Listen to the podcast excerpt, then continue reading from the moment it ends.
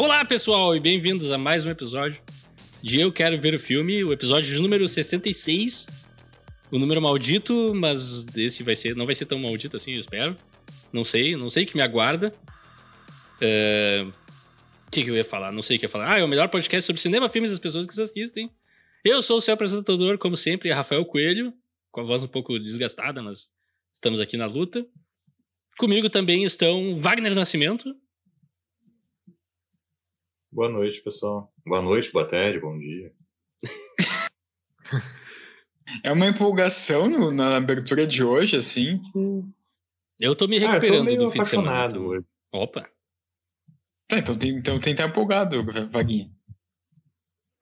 Não, mas eu tô, eu tô empolgadíssimo, mas é uma empolgação mais contida. Ah, entendi. É, é a vibe que o filme me passou, assim, Estilo uma Leonardo. paixão contida. Também comigo Estilo estão o. Alexandre ou Rossi. Bom dia, boa tarde, boa noite, ouvintes do Eu Quero Ver o Filme, a comunidade mais dilacerada do mundo. Meu Deus. Nossa senhora. Nossa, que forte. Eu vi o mesmo filme que todo mundo, não sei, agora eu tô nervoso. e pra completar o cast do podcast, hã? Hã?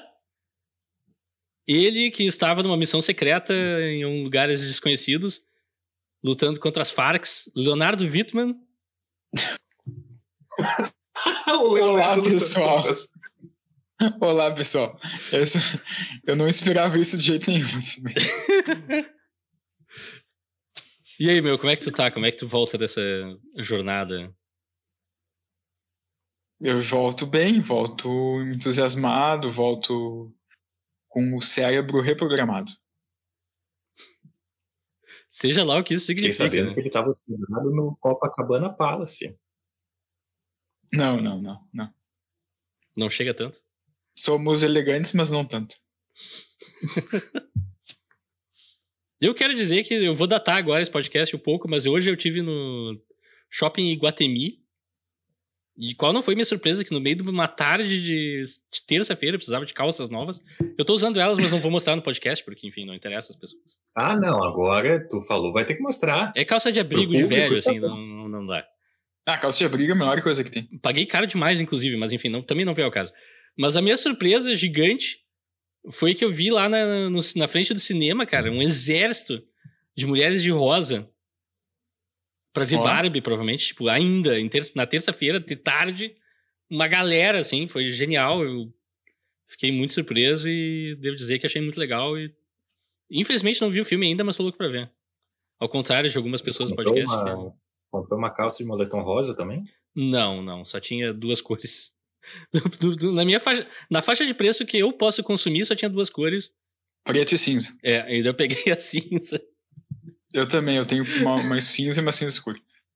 É, cara, mas assim, eu vou te dizer, também fui no cinema e foi bem impressionante a, a experiência, não só de ver o filme, Barbie, né? Eu fui ver, ver Barbie, eu e a Bi. Mas de perceber o comportamento das pessoas mesmo e, e não só das pessoas. Tu passava pelas vitrines do shopping e nitidamente as, as lojas estavam expondo as peças mais rosas, sabe? Uhum. Estavam colocando alguma iluminação rosa. Tudo, tudo no tema, assim, tudo na, nessa onda.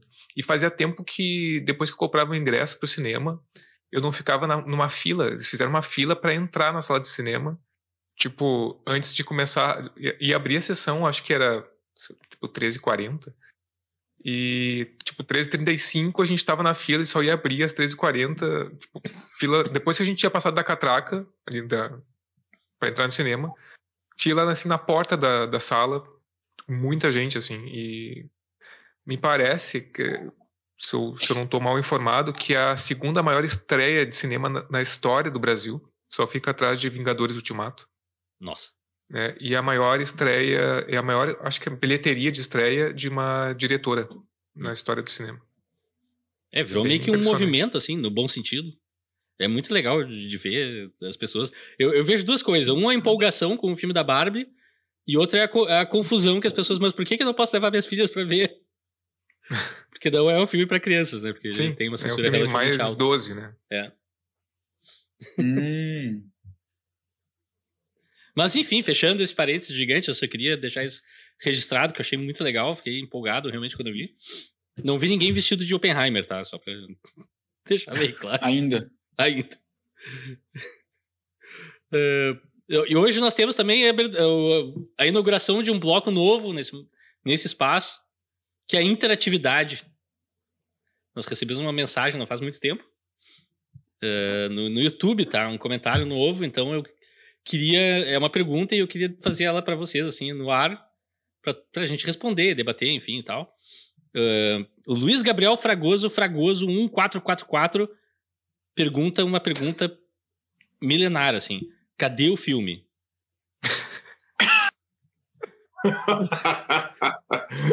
Mas faz tempo isso que tu trouxe agora. Essa, Não, faz duas horas de comentário. Cadê o filme?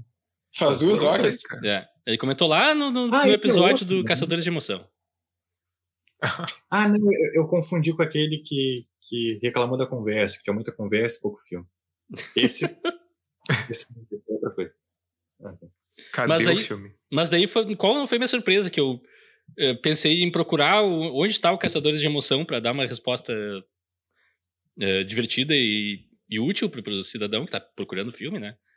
Prestar um serviço. E não tá em uhum. streaming mais. Ele tá num streaming que eu nunca ouvi falar, assim, então eu não. Mas streaming existe, gente. Vamos, vamos usar lá. Depois vem ouvir o podcast que a gente conversa sobre o filme. E é bom. Enfim, fechando o bloco de interatividade, eu vou avisar que a gente está aqui para falar do filme Decisão de Partir, de 2022. É, direção do Sean Wook Park, que também dirigiu, dirigiu Old Boy, uh, Lei de Vingança, Senhor Vingança, o Sede, o, A Criada, o, o filme que eu e o Leonardo adoramos e ninguém gosta, com o Matthew Good e a Nicole Kidman, que é super perturbador e esquisito. Cara, como é, sim, como é que é o nome desse? É o. Segredo do Sangue. Né? É algo Segredo por aí. Segredo de Sangue em Stoker, em, em inglês. Isso. Cara, eu, eu, eu fui rever esse filme, eu não sei se foi final do ano passado ou esse ano. Eu tava curioso, eu preciso rever esse filme. E depois de 20 minutos eu pensei, não, não tá dando. Não tá dando, não tá rolando, daí eu desisti. Eu lembro que eu e tu, a gente foi ver no cinema e a gente saiu e, e, partes iguais, meio assombrado, meio feliz, meio triste. Foi uma coisa muito esquisita, assim. Não, eu me lembro que esse foi o primeiro filme que eu saí do cinema. A gente foi com o Alexandre e a Bibi também. Eles foram também assistir. Foram também? Sim, sim. Não lembro. E daí, Aham. E daí a gente saiu do cinema e te perguntei se tu tinha gostado do filme e tu falou, eu não sei se eu gostei desse filme. É, até hoje eu não sei. E foi uma resposta que eu usaria no episódio de hoje, aliás. Spoiler. Ah, esse filme com a Nicole Kidman é bem... É bem, bem qualquer coisa. É. Mas enfim, hoje eu aviso Pode que ser. a gente vai fazer spoilers a partir de agora. Vamos falar todo o filme. E antes de mais nada, eu faço sempre uma sinopse para localizar as pessoas. Eu aviso que hoje é bem extensa, porque esse filme acontece tudo. Uh, após o montanhista morrer em um, em um, aparente acidente de escalada, Jang Hae-jun, sim, esse é um filme coreano, vai, a gente vai ter dificuldades aqui. Park Hae-il, de, de O Hospedeiro, é o policial encarregado do caso e, apesar de não encontrar provas, ele suspeita de assassinato.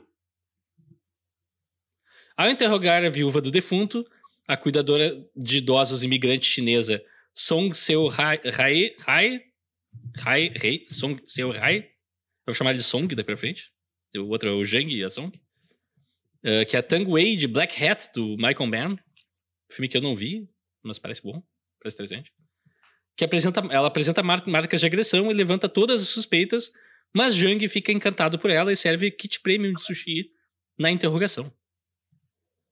Ainda com Song sob suspeita, Jang passa a monitorá-la pessoalmente e conversar frequentemente, ficando mais e mais envolvido com ela, enquanto ela o usa para rapidamente eliminar quaisquer fotos e provas, e ela admite que matou a própria mãe com pílulas. Um dia qualquer, ao substituir Song uh, na sua cliente de segunda-feira, Jang acaba conversando mais com a cliente do que eles tinham feito durante os interrogatórios, e, e, a, e a, mesma cliente do, do, do dia do, assassinato, uh, do, assass do acidente Uh, ele descobre que ela sofre de demência e, e ela começa a ficar no telefone dela, que é o mesmo modelo do telefone da Song, e vê num app de rastreamento de exercícios que ela teria caminhado 138 passos em uma segunda-feira. Uma senhora que não sai de casa, não faz absolutamente nada. Daí ele começa a ficar encucado com isso, refaz o caminho teórico para chegar no topo da montanha e chega lá com 138 passos. Nisso, o caso já tinha sido encerrado, na verdade, ela já tinha sido inocentada. Então ele substitui o celular da senhora, devolve o celular para Song e diz: Ó, toca isso no oceano, porque é uma prova que. A única prova que pode. A única coisa que pode provar que tu é uma assassina, enfim.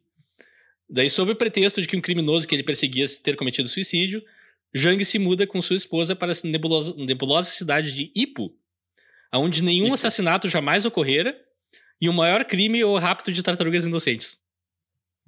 Até que 13 meses depois, logo após esbarrar com Song e seu novo marido, um agiota, fecha vírgula, é, vírgula antes e depois, em uma peixaria, ponto. Antes e depois. Onde as pessoas cutucam os olhos dos peixes para saber se eles estão bons, é uma técnica que eu nunca vi. Eu conhecia de botar a mão dentro da boca do peixe, que é estranho também, mas funciona.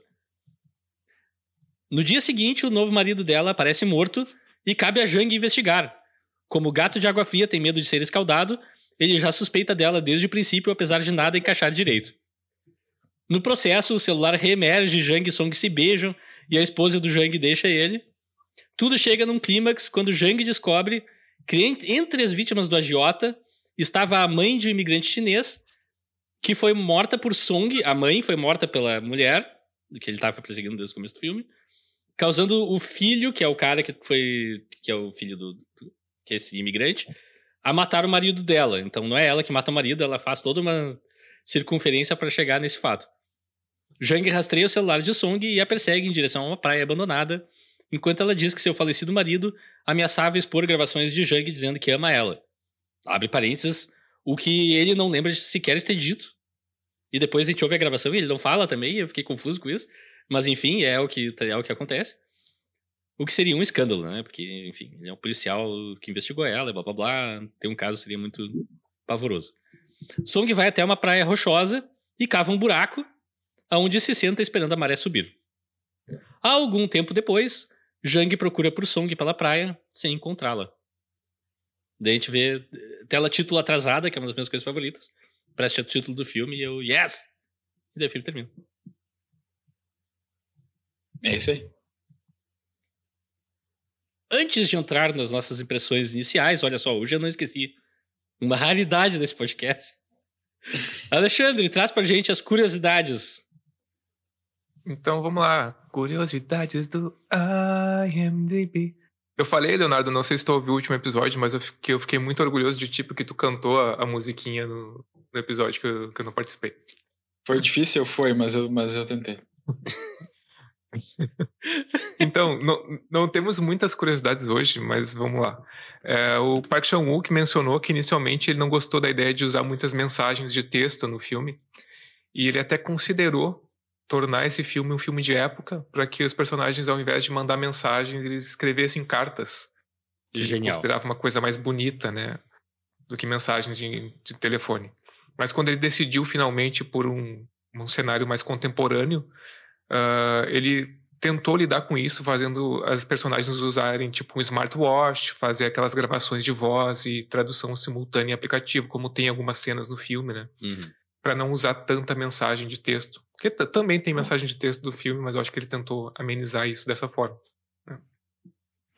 Uh, inclusive tem uma piada no filme, né? Que ele tenta usar um smartwatch e, e daí não é um smartwatch. Uh, tá, o Park Chan-wook disse também que ele usou... Ah, isso foi uma coisa que me chamou a atenção no filme. Que ele usou takes de ponto de vista do celular. E a intenção dele era mostrar que eles não estavam olhando para as telas, mas sim diretamente para os olhos, para outra, outra pessoa, assim, diretamente.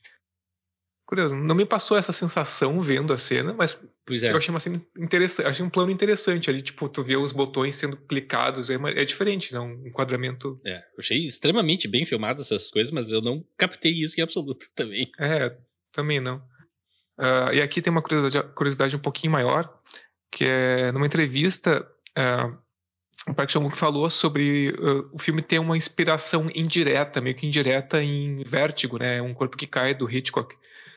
Que ele, ele falou, ele, aí abre aspas, né? Eu anteriormente tinha dito que eu não estava consciente, eu não estava pensando no corpo que cai quando eu estava uh, filmando esse filme, né? Decisão de Partir. Mas eu também falei que eu tinha muitas uh, referências subconscientes, influências subconscientes quando eu estava fazendo esse filme. E quando, eu, quando ele fala em influências, ele não necessariamente quer dizer que é similar à narrativa, né, ou, ou plot, ou algumas características do plot, né. Uh, o que ele se refere, a similaridade é uh, como a parte onírica, né, dessa da, da qualidade do filme, assim. Uh, a influência subconsciente do, do Vértigo no filme é, é isso, tipo, especialmente na segunda parte do filme, que se passa em Ipo, é mais assim a ambientação, né, que tem um fog ali, uma névoa, uh, e, e, é, e, é, tipo é mais isso, é tipo a, a parte mais onírica, uma, mais de ambientação, mais de sens sensorial que ele tentou, assim, uhum. não intencionalmente, mas o subconsciente me parece que foi uma referência de vértigo, né? É, ele tem, a, as aspas são bem maiores, mas eu tentei encurtar aqui. Massa. É mais ou menos isso. E é isso por hoje. E tem uma curiosidade que o meu sentido aranha disparou durante esse filme. Tem um plano de perseguição Não. quando o Jang tá perseguindo um dos criminosos que ele persegue.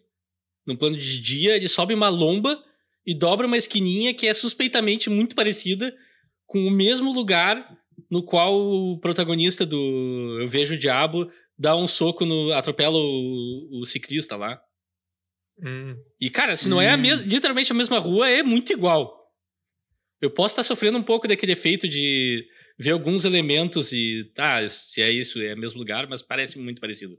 É o mesmo tipo de lomba, mesmo tipo de vista, mesmo tipo de. Tipo.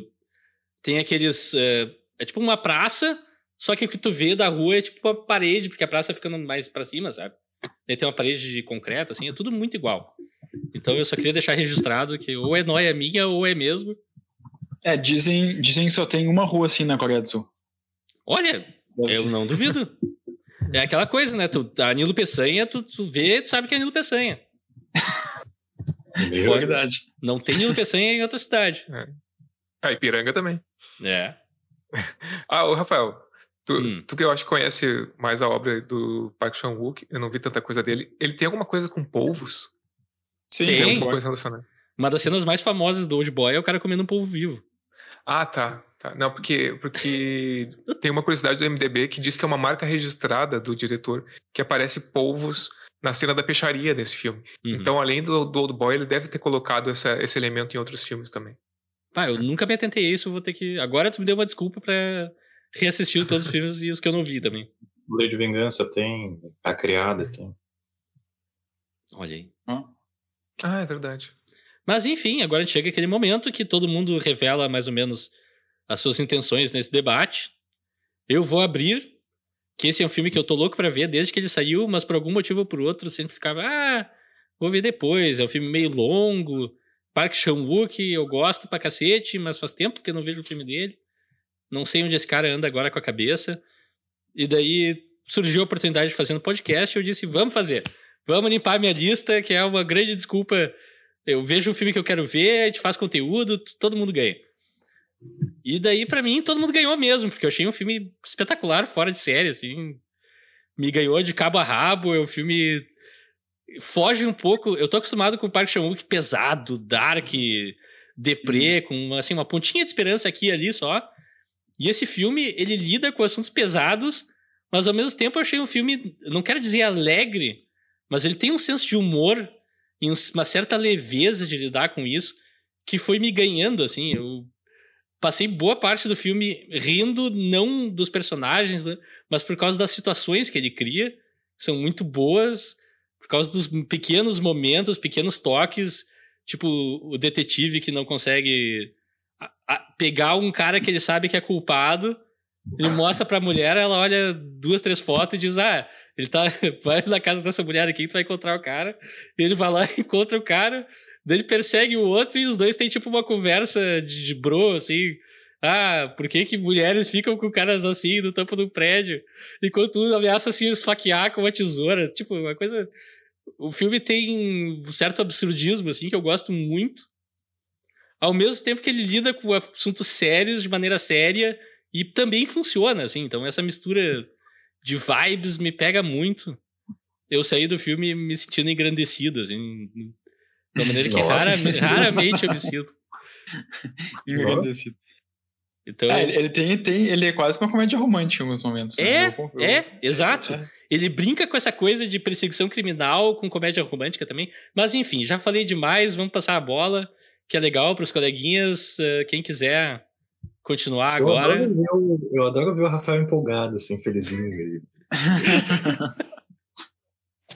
ah, esse filme me levantou, assim. Eu tô vindo fim de semana complicado. Eu tava meio pesteado de novo. Eh, não cheguei a ficar gripado, gripado, mas tava, tipo, meio. Ah, não quero levantar da cama. Tô me sentindo como se tivesse levado uma surra o fim de semana inteiro. Daí ontem eu vi o filme assim foi o momento que deu up pra mim. Mas enfim, passando a bola, é, quem quiser. É, tem um filme de amor, né? Um filme é? de amor e causa isso na gente. Alguns. Nem todos. Algo, sim, alguns, alguns. Tem uns que são mais deprê ainda que dá vontade de. Enfim. Tô abrindo o microfone, quem quiser aí se, se uh, apresente. Então, eu, eu não, não conheci esse filme também até vocês comentarem umas semanas atrás. Uh, inclusive, eu, né, na abertura do filme, ali informa que ele ganhou o prêmio acho, de direção no Festival de Cannes 2022. E então, eu, eu acho que eu, eu, vou voltar para a frase que eu falei no começo do episódio. Assim, eu, eu ainda não. Não é que eu não saiba se eu gostei ou não desse filme. Eu sei que eu gostei, mas eu não, ainda não consigo decodificar o quanto eu gostei dele. Se eu gostei um pouco ou se eu gostei mais do que um pouco, assim, ou se eu gostei, ou se eu gostei ou se eu gostei mais ou menos, assim. Eu acho um filme que, que me deixou intrigado, assim, me deixou bem intrigado a maneira que ele que ele é que ele é construído, até, até essas questões, né, que ele mistura um pouco essa digamos elementos de comédia romântica, de filme de investigação, de filme de amor, de drama. E acho que tu apontou isso muito bem, né, Rafael? É uma coisa que eu não tinha percebido conscientemente assistindo o filme, que ele ele é um filme que trata de, de coisas pesadas, tipo assassinatos e traições e, enfim, né, um policial se envolvendo com uma investigada que, uhum. ao que tudo indica, uma assassina, mas não é um filme que que é pesado, né? Para mim ele tem mais um andamento de um filme romântico do que um filme policial, assim. E isso é muito interessante, né? Muito um, sei lá, eu acho que é muito um mérito assim, né, do cinema asiático, do, do cinema sul-coreano, de conseguir misturar diferentes gêneros de, de cinema de uma maneira que fica muito fica tudo muito homogêneo, assim, sabe?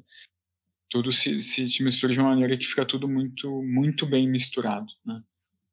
Um, então é isso, é isso. Eu, eu, eu, eu geralmente eu, começo, eu venho tá um para a gravação. Confuso, é, eu tô um pouco confuso. Geralmente eu venho para a gravação já com uma nota pro filme em mente, mas hoje eu não tenho. Assim, hoje eu realmente preciso discutir com vocês e ver onde é que eu, onde é que eu chego. Massa. Cara, mas isso que tu falou é muito real. Tipo, me lembra muito. Não sei se vocês viram o Hospedeiro. Eu vi há muito tempo. Uhum. Que é um filme que passa de cenas de comédia muito pastelão pra cena de enterro uhum. com todo mundo chorando pra cena com ataque de monstro, sabe? É uma Sim. melange de, de gêneros, assim, que funciona demais mesmo. Mas, enfim. Alexandre, tu tá com uma cara de quem quer falar, então. Não, eu tô, eu tô ainda pensando sobre esse filme, assim. Eu tive, acho que, uma experiência bem oposta ao do Rafael. Porque eu saí do filme me sentindo muito burro. Uh, e. Nossa. Isso, isso é tipo. Ah, eu fico. Pressão, caiu o clima agora, né? É, pois é, né? Nossa senhora. Não, eu, eu isso tem, é um fenômeno que acontece comigo muito nesses filmes de investigação, que eu acho que eu já comentei diversas vezes aqui no, no podcast, quando, uh, quando a gente faz episódios sobre isso, que, cara, começa quando é muita informação, muito detalhe, detalhe, uhum. detalhe eu me perco e daí daqui a pouco eu não consigo mais acompanhar e daqui a pouco isso foi uma coisa que aconteceu comigo com a Bi vendo o filme a gente tipo uh, um falava pro outro tá tu tá entendendo tá eu não tô entendendo nada uh, tipo não que, que os filmes sejam necessariamente para serem serem entendidos a todo momento obviamente que não, não necessariamente é assim até porque esse filme tem uma atmosférica bem onírica uh, essa questão da de presenciar as memórias ou as projeções dele estar uhum. presente ali vendo isso eu achei bem interessante também Uh, então, acho que ele também é um filme atmosférico, sensorial, né? Isso eu achei bem legal. Acho muito interessante a química entre os personagens, né? Entre os, os dois ali, muito bem feito. Ali as, as nuances, os, os, os tempos, as atuações. Isso eu achei muito legal. É, mas me prejudicou um pouco, assim, a, a, essa, o que sempre me prejudica, essa quantidade. Cara, é que se tu perde uma coisa, daqui a pouco já acontece outra em decorrência dessa coisa que tu perdeu e daqui a pouco já, perdi, já me perdi inteiro. Uhum. E, mas ele ainda assim sustenta na, na, direção. Eu acho que a direção do filme é muito boa. Eu acho que o, o Sean Park é, é, um, é, um, grande diretor, assim. Eu acho que ele. Cara, é, é, tem essas questões dos planos, né, da, do, da, da, decupagem, muito bem feito. A foto do filme é muito legal também.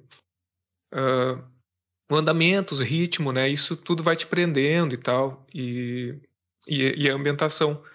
E tipo, daí eu fui, tipo, eu fui acompanhando, fui tentando buscar aquilo que eu não estava pegando pelo contexto e aí foi funcionando, aí foi funcionando. Uhum. E eu acho que é isso, eu acho que é um filme que tem, muitas coisas interessantes, esse andamento diferente que vocês falaram aí, né, de ser um filme policial com andamento romântico, de, de romance ou de, né. Uh, eu achei um filme peculiar, mas eu tô mais assim na, na, do Leonardo, assim, tentando ainda saber qual é que é.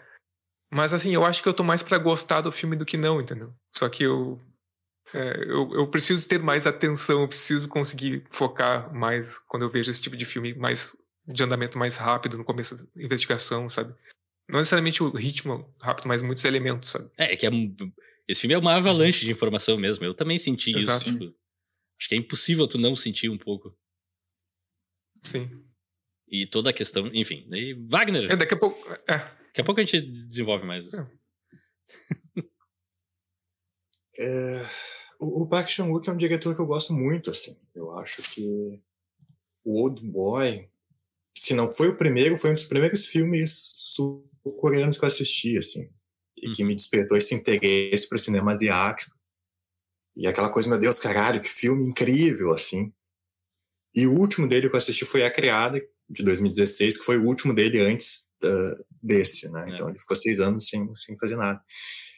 E que também foi outro filme que eu fiquei, meu Deus, que filmaço, assim. Então, eu tava na expectativa de ver esse filme, assim, ele é um diretor que sempre que ele tá num projeto novo, eu, eu fico curioso.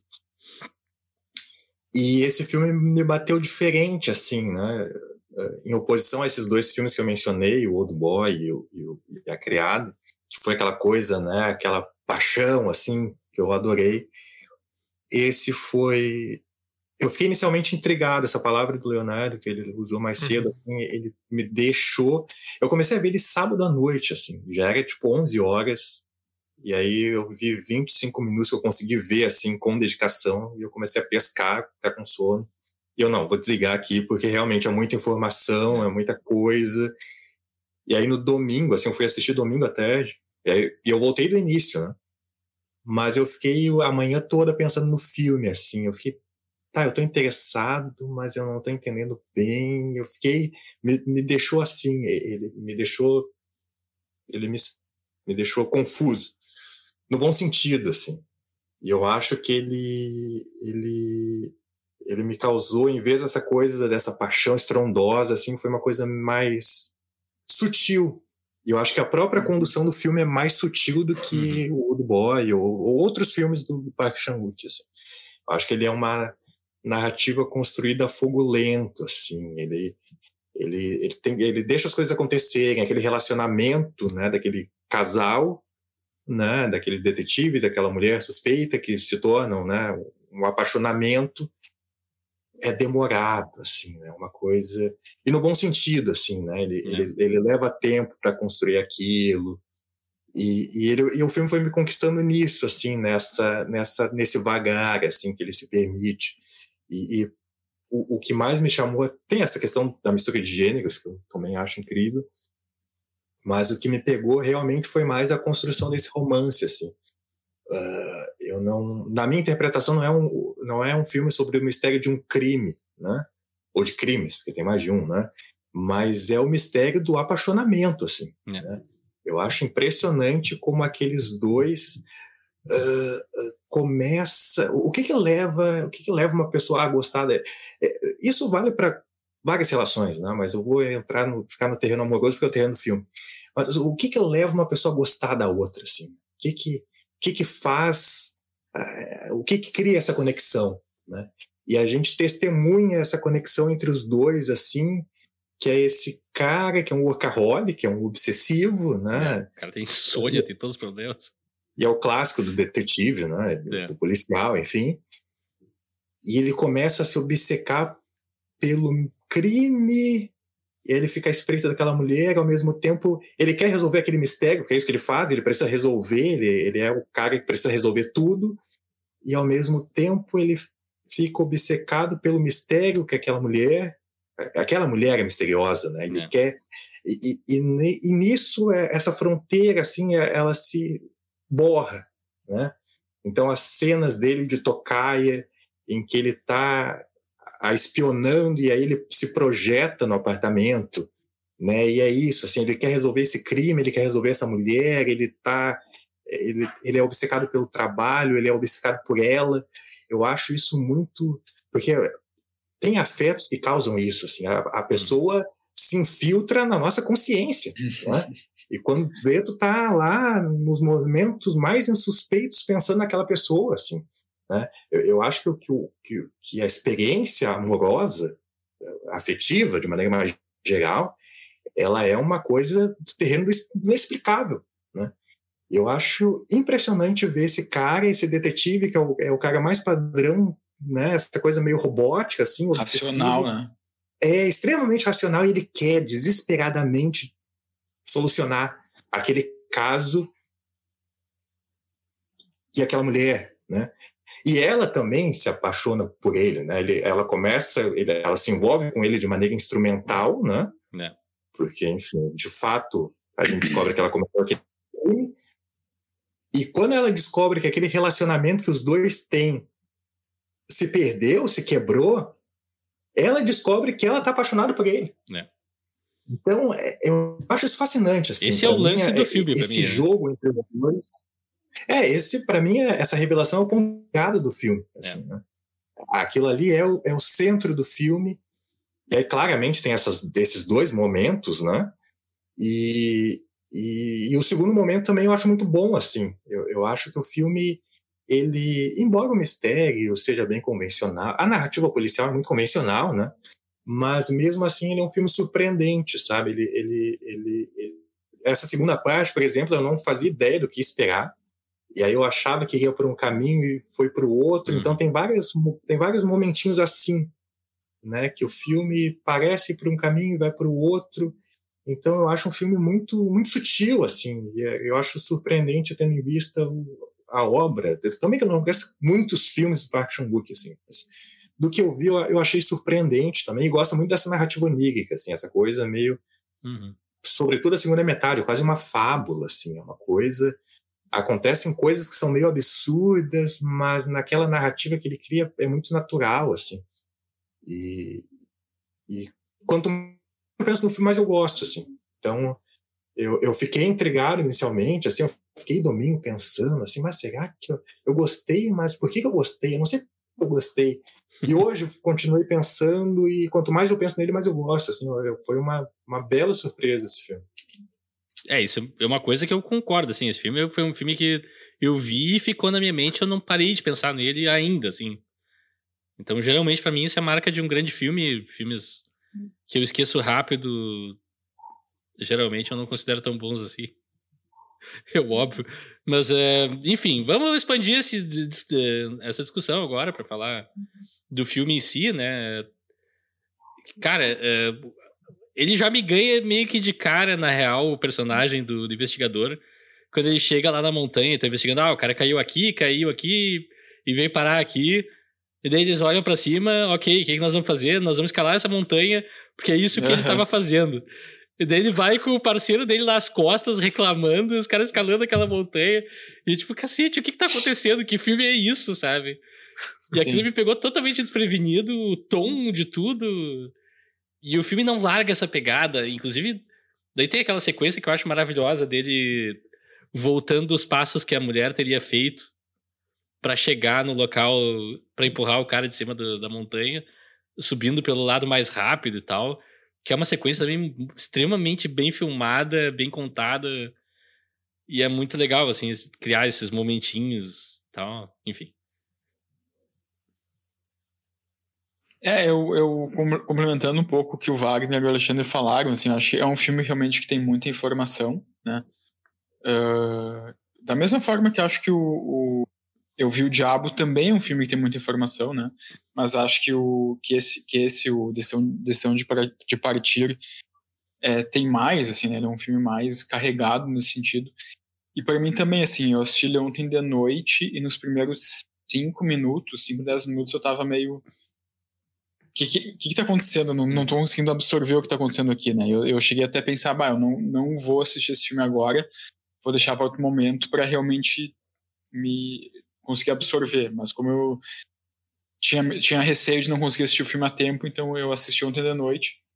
E eu consegui entrar no filme, assim, depois de uns 10 minutos, consegui sentir o ritmo dele, consegui, uh, acho, talvez um pouco ao contrário do Alexandre, entender geralmente o que estava acontecendo, eu não digo 100%, 100%, mas eu confesso que mais ali para a segunda parte do filme, depois que, que o Yang e a Song se reencontram na, na cidade de Ipo, ali em alguns momentos eu me, me perdi, assim, ali nessa segunda parte eu não consegui prestar tanta atenção na narrativa quanto na, na, na primeira parte, assim, ali eu fiquei um pouco um pouco, eu não sei, não, não, não captei tudo tão bem, assim.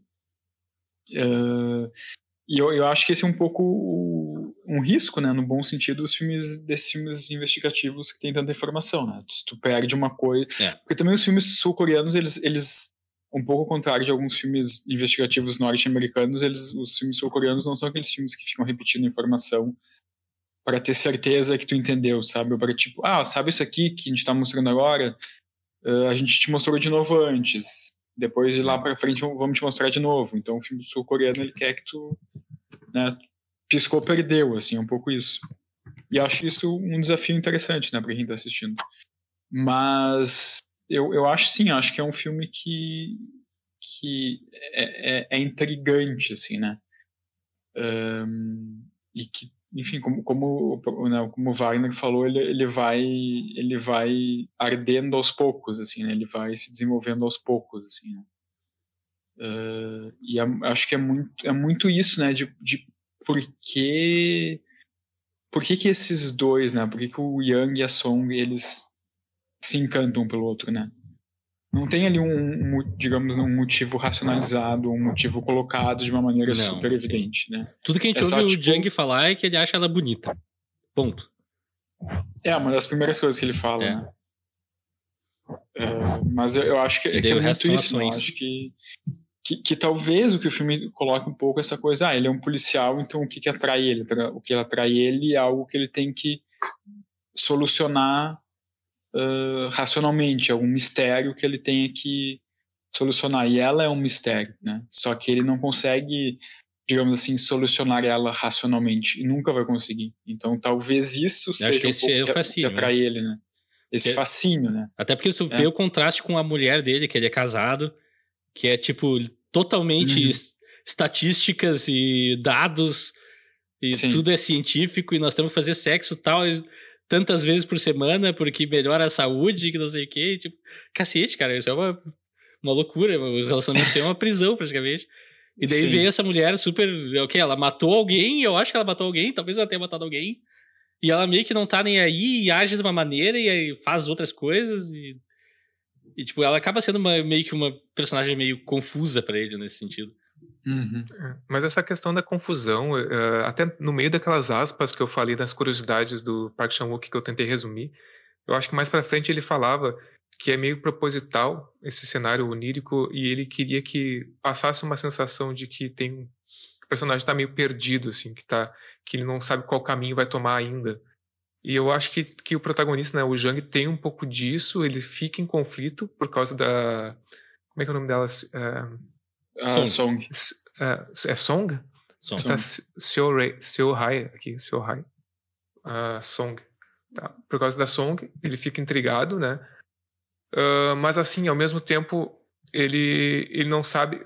Porque é, é curioso que, na primeira parte, pelo menos, até o beijo dos dois, o filme deixa bem é, nítido, bem explicado que eles têm um relacionamento ali, mas nunca mostra que é um relacionamento amoroso. Eu acho que a, a primeira interação, sei lá, de, o primeiro beijo é aquele beijo que a gente vê mais do, da, pra parte do meio pro final do filme, né? Ali, tipo, ah, eles ficam juntos, eles dormem juntos ali, mas o filme não mostra nada, assim. Tipo, é meio que como se ele. Acho que como se o protagonista ainda estivesse em conflito com essa própria decisão, assim, com essa própria atitude dele. Em conflito de também o que o Vaguinha falou de por que, que ele gosta daquela mulher, por que, que ele se apaixonou por ela, se ele acha que ela é uma assassina, entendeu? Então, tipo, isso dá, faz com que ele fique um pouco perdido também. E tá, nitidamente o relacionamento dele, como o Rafael falou, é. tá, tá péssimo, né? Eu acho que não sei tem quantos anos de relacionamento. A, a própria cena de sexo que eles mostram ali é tipo é. um troço extremamente robótico, Ele né? tá vendo Meio... programa de TV enquanto. É. Então acho que tem um pouco dessa, isso de proposta, assim, até de talvez nos deixar um pouco perdido em algumas partes do filme como, como proposta para meio que emular essa sensação personagem que não sabe qual o caminho que ele vai tomar na vida. E, e tem essa, tá, essa questão de ter muitas informações que a gente já falou. Uh, eu acho que ela meio que, para mim, né, ela se agrava um pouquinho. Na minha percepção do filme, ela ficou um pouquinho mais difícil para mim, porque ela se mistura, a questão das informações, terem muitas informações, com o formato narrativo que mistura realismo com essa questão do. Tá, daqui a pouco corta para uma cena que o cara tá dentro de uma projeção do pensamento dele ou da, visão que ele está tendo, do, do, que ele está escutando enquanto ele observa ela. E então, tipo, as coisas se misturam muito rapidamente. Então, isso também é. meio que me deu uma confundida, mas não que eu não tenha absorvido nada do filme, obviamente, que eu fui Tá, eu perdi sim, alguma sim. coisa, mas daqui a pouco eu recuperava pelo contexto e ia acompanhando, não, sabe? Eu não tenho, talvez eu, eu não tenha todos os detalhes do filme, mas tipo, ele conseguiu me prender, muito por, por, por outras coisas, assim, por, essa, por esse fascínio que vocês estão falando aí, tipo, entre os personagens. É, Isso, pegando esse gancho do. Vai, Rafa. Não, vai, vai, vai.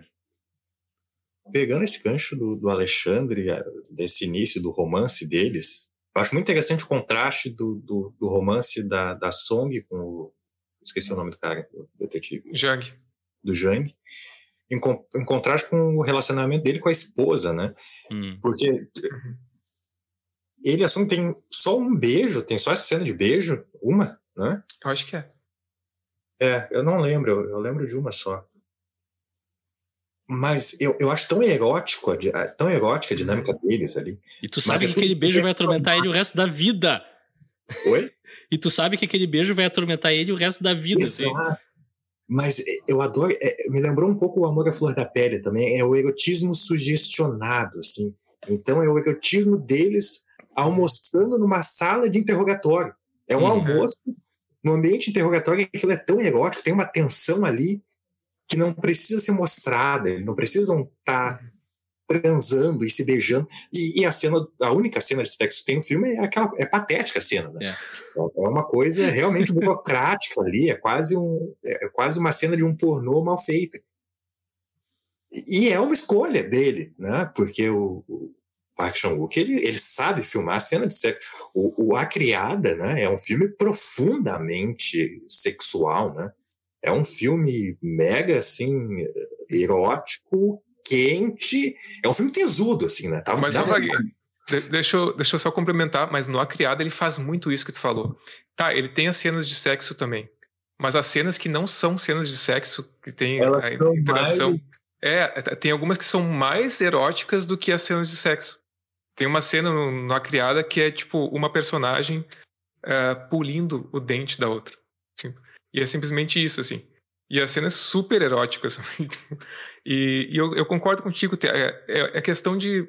Pô, eu, eu nem sei decodificar como é que ele faz isso direito, mas é questão de proximidade, de chegar perto o suficiente, de tempo, de, sei lá, de ritmo da fala, sabe? Essas coisas, sabe? É muito bem ele dirige muito bem isso. Toque, e... também é, é muito é. sutil, é tudo muito é. nas entrelinhas. E também até essa questão da, dessa, dessa estratégia que ele usa, né? Que, que tu trouxe nas curiosidades de não de usar o.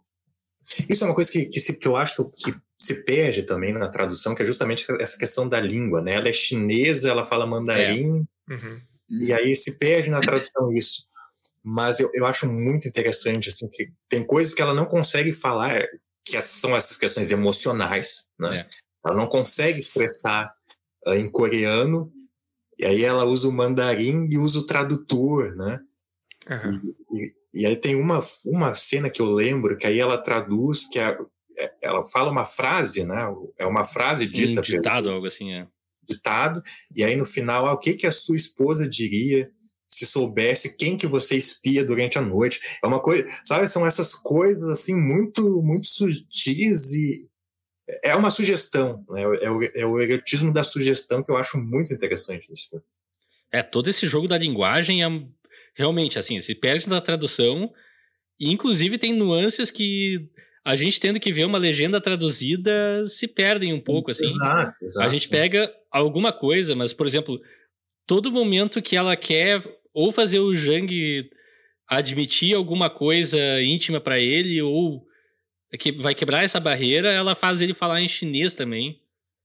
E tem alguns momentos assim, tu fica, pá, caralho, isso é quase um. Não quero dizer uma violência, porque não é uma violência, mas é uma quebra de distanciamento, assim, muito forte. Tu vê na cara do Jang, assim, que ele tá meio comovido daquele processo todo também, toda vez que ele fala chinês.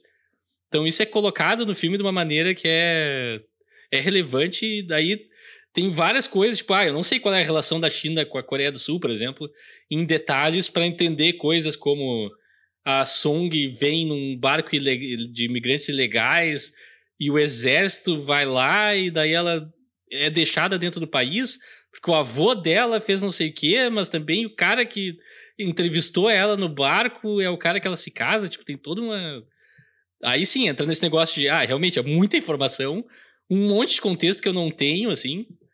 Então, esse lado do filme eu não, não- nem me arrisco a falar muito com autoridade, porque eu não sei nada. Eu fico mais na parte emocional dos personagens, assim, a verdade deles. Mas realmente, Mas essa coisa. Da... Hum? Essa questão que tu mencionou da violência, né, de dela fazer ele falar em, em chinês, de, de fato é, né, é uma coisa dela, é uma dinâmica de poder ali, ela é imigrante ferrada, que é- ela fala, ela, né, se, se diminui, dizendo, ah, eu não sei falar coreano direito, né, e ela ri, né, aquele riso É. amarelo, e aí quando ele- o negócio entre eles es- se entra nessa dinâmica amorosa, ela inverte o jogo, né? Tipo, eu quero que você diga que eu sou bonita, mas em chinês, Em em, mandarim. é. Eu quero que você passe por esse estranhamento que eu Uhum. tenho, né? Por essa falta de palavras, por esse, né? Por esse lexo confuso. É um, eu, eu, eu acho esse filme fascinante. E eu queria também aproveitar que tu, acho que foi tu que falou da cena do, do interrogatório. O jeito que ele filma a cena, que tem dois planos que me marcaram muito. Que é como a gente gosta de falar, que é o plano contra plano. Que é tipo a câmera minha e do Alexandre aqui. Mas daí quando o Alexandre fala, o Alexandre tá em tela cheia. E daí quando eu falo, tô eu em tela cheia. Que no interrogatório tem vários momentos que a gente vê uma TV com a cara de um e o outro do lado da TV e tu vê ação e reação no mesmo plano, assim. É, eu achei muito bem feito, muito bem colocado. Obviamente não é uma coisa super nova, mas é muito bem feito nesse filme. E tem um momento que tem um jogo de desfoques, certamente é feito na pós, é efeito visual, eu imagino, que passa. eh, A gente vê eles conversando e o reflexo no espelho atrás deles conversando.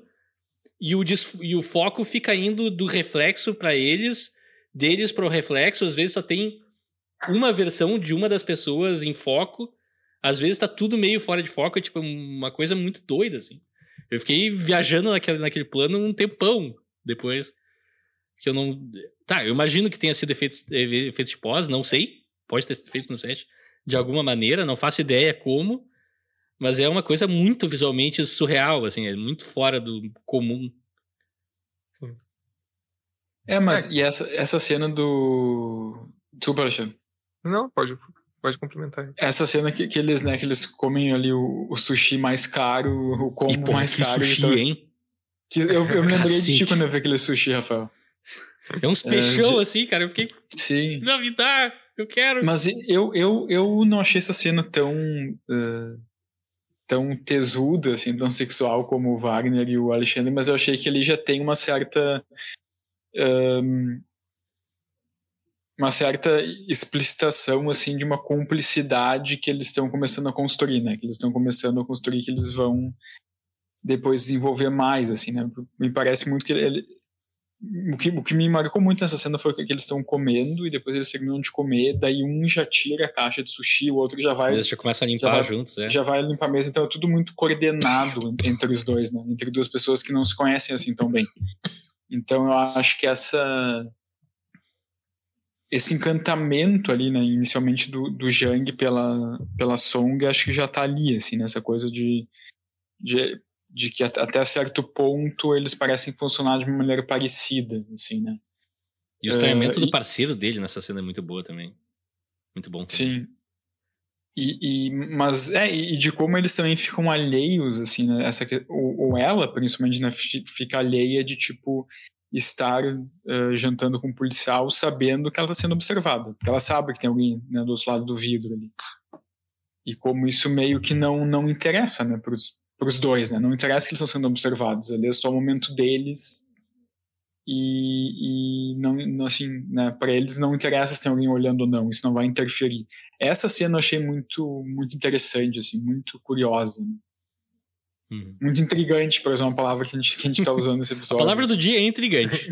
é, falando em, em, intrigante, eu acho que o primeiro ponto de intriga, que intriga o, o Jang ali é uh, uma coisa que denota um, um, um grau de suspeição, de ah, potencial suspeita, que é o fato dela ficar in, quase que indiferente, agir de forma indiferente à morte do marido, né?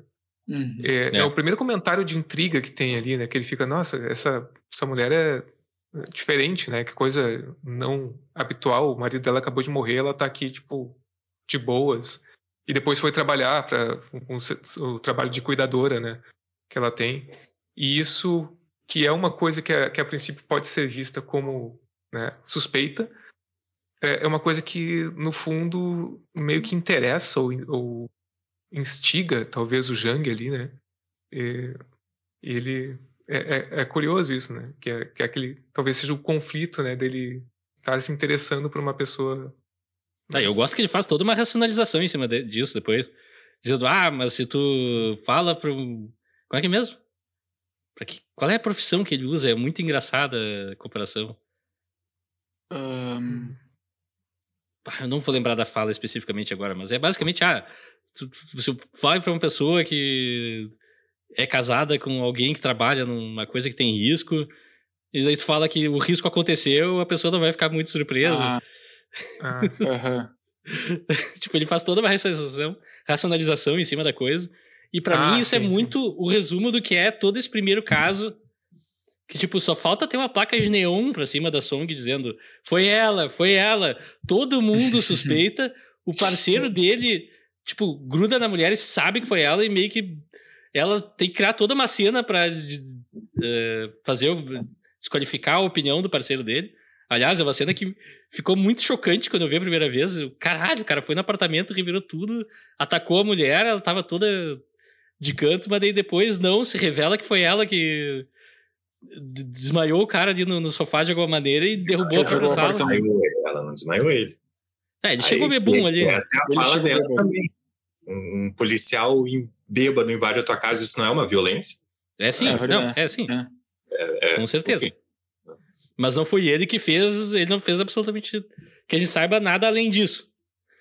E, e meio que a gente, como espectador, pelo menos eu, a certa altura, já tinha também sacado que, ok, ela é muito culpada. E o Jang tá meio que fazendo uma vista grossa violenta, assim, não, eu tô negando tudo que acontece. Nada disso é uma evidência. Até que se torna completamente impossível de negar pra ele. Eu acho isso muito legal. É a estupidez do amor, né? Tipo, é, É, isso. é, exato, é. É um pouco. É engra... é- Essa cena que aí é, é do dilaceramento, né? É muito. Ele fica assim, ai, porque você, né? Você me fez. Eu era um policial orgulhoso. Uhum. Só que, tipo, ah, meu filho, para, né? Desde o início, ele tomou uma série de É. decisões antiéticas. Né? Nenhum policial, né? Então. Começou pelo sushi já. É, começa tudo errado, tudo errado desde o início, assim. Então é. Dizendo que a suspeita era bonita, já tá errado também. É, tá, tá tudo errado. O, o cara, o, o, policial dele, o parceiro dele diz isso, né? Se fosse um homem, é. você agiria assim de maneira tão negligente, né? Então tem um, um pouco isso, assim. Esse protagonista, eu acho ele um pouco é interessante, é um filme do, de um homem, mas ao mesmo tempo todos os homens desse filme são muito idiotas, né? É. A, a, única personagem esperta mesmo é a Song, ele é a única. E assim, são todos muito babacas. Esse policial, ele é. Tirando os momentos em que ele tá de farda, né? Que ele tá ali trabalhando, investigando um caso, ele é o mais banal dos homens, né? Ele é um é. completo banana, assim. Tanto que o, o, casamento dele, eu acho que nem é tanto a esposa, né? Que tá, o que a esposa é um pouco, né? Aquela coisa. É, né? mas é mais que eles não têm mulher, nenhuma química, né? Mulher de exatas, assim. É. Mas é, é, que ele é meio inapto. É. Ele é inapto. O, o filme faz o um comentário do casamento, né? Sobre casamento. Ele é inapto para a vida de casado. Ele não. É, né? Ele é um homem muito banal, muito comum. Então, muito submisso também, né? É, muito. Muito tipo, ah, ok, eu aceito. Eu, eu acho que, né, ele tem muito isso no caso, ah, eu aceito, tudo bem, blá blá blá. E a Song, acho que ela desperta um pouco nisso, essa coisa nele de tipo um desafio, né? Que talvez sejam coisas que ele não tem na vida, de certa forma. Né? Os momentos em que ele é interessante, que ele demonstra sagacidade, é justamente quando ele está trabalhando né? É. Nos momentos de perseguição Sim. ali e tal, ele se mostra muito interessante. Muito competente, acho. né? Muito competente. Eu acho que a, a Sony desperta isso nele, né? Desperta o lado policial, o lado profissional, que é onde ele consegue ser uma pessoa. E aí vem outro. Né? Uma pessoa mais, enfim. Aí vem outro toque que eu acho genial no filme, porque quando ela vê que ele desmonta, que ele, ok, ele é um bostalhão mesmo, ela guarda o celular e fala para ele: Ó, oh, aqui, ó, tá aqui o celular, tu tem provas agora para reabrir a investigação, vamos reavivar essa chama, por assim dizer. Tipo, é uma coisa muito espetacular, assim, pra mim, fora da.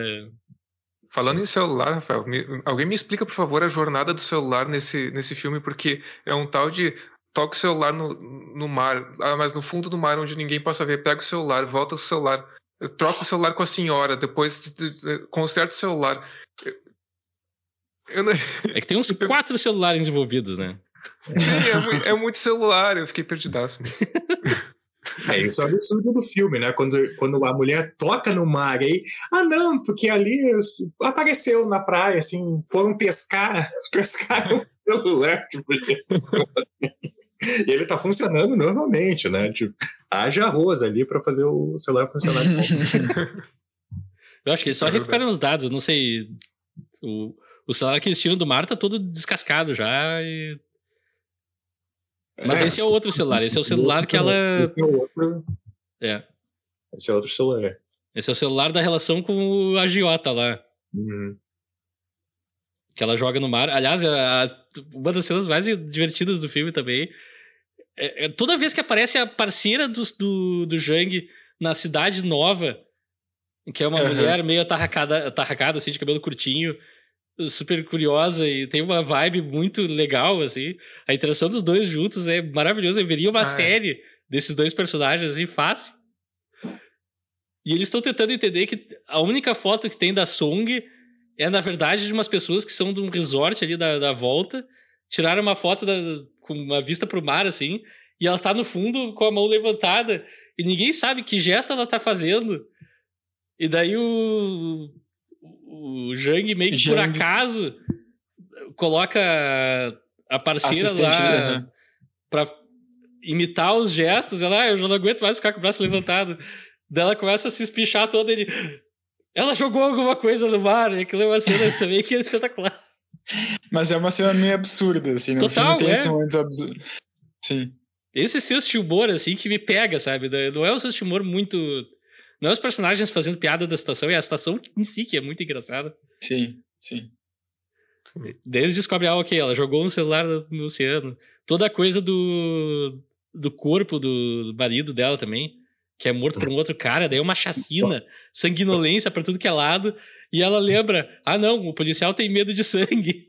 Vamos É. limpar a cena do crime. Eu não gosto do cheiro de sangue. É. Ó, isso foi isso que eu me perdi. Eu, eu não, eu não tinha na segunda parte, eu não tinha me dado. Ela Ah, é muito bom. fi- fica esclarecido na segunda parte que não foi ela que matou o cara, então. Sim, foi o. Não, é foi tipo, cara. o marido dela era agiota, que deu um golpe numa uma senhora, que é mãe de um cara que tava tentando se vingar do, do agiota, e a Song vai lá e mata a mãe dele, que faz o agiota pensar que a mãe dele foi morta por esse cara, e ele vai lá e mata o cara em represália.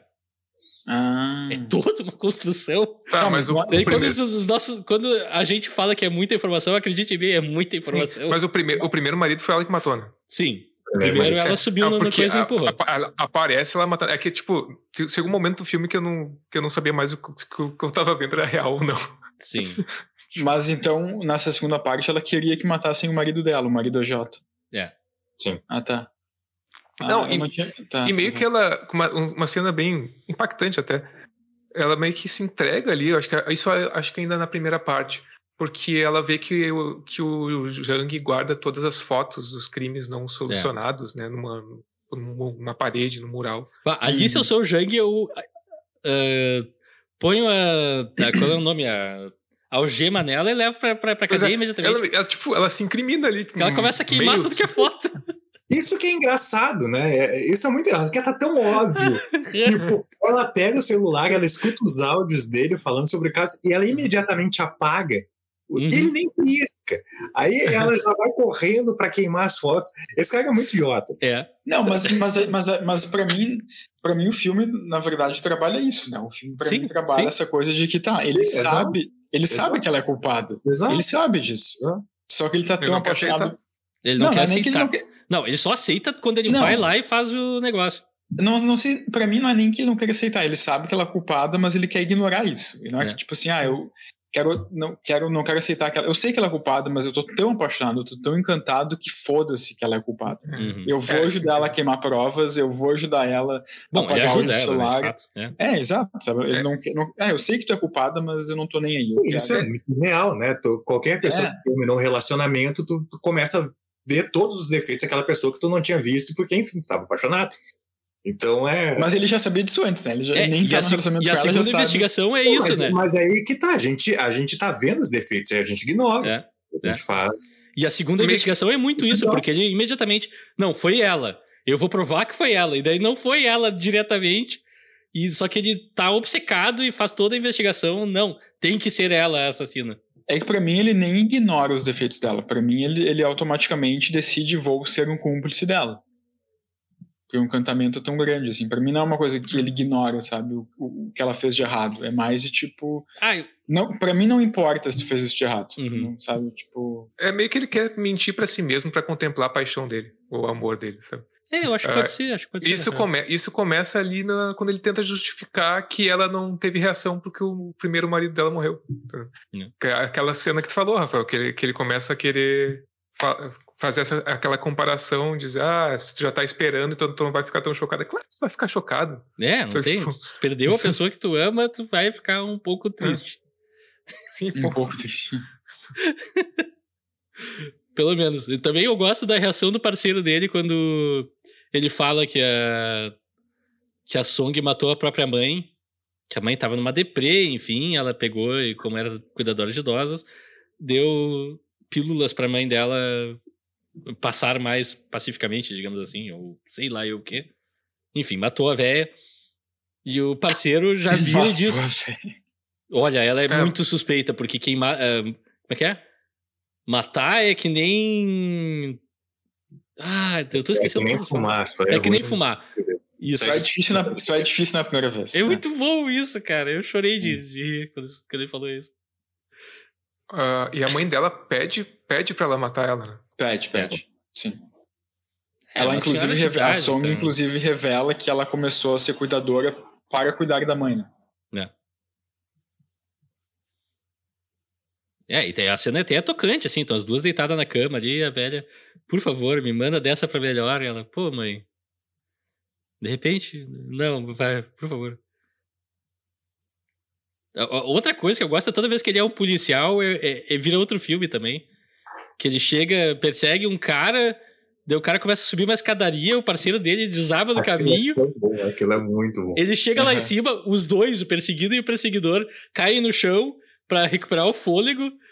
E daí ele se levanta, o outro cara saca uma faca, ele tem uma luva especial Uma na luva mão de, de, met... Aham, metal, que é tipo uma armadura Aquilo é medieval, assim. maravilhoso, porque E ele é vai um tentando momento- pegar a faca, é muito bom. É o momento que ele percebe, que, que tu percebe como ele, como ele é foda quando ele tá trabalhando, né? Aham, Tipo, ele coloca aquela luva numa calma, assim, né? aham. É muito bom. Ah, o suspeito botou uma, pegou uma faca, agora eu tenho que fazer isso. Protocolo número 64.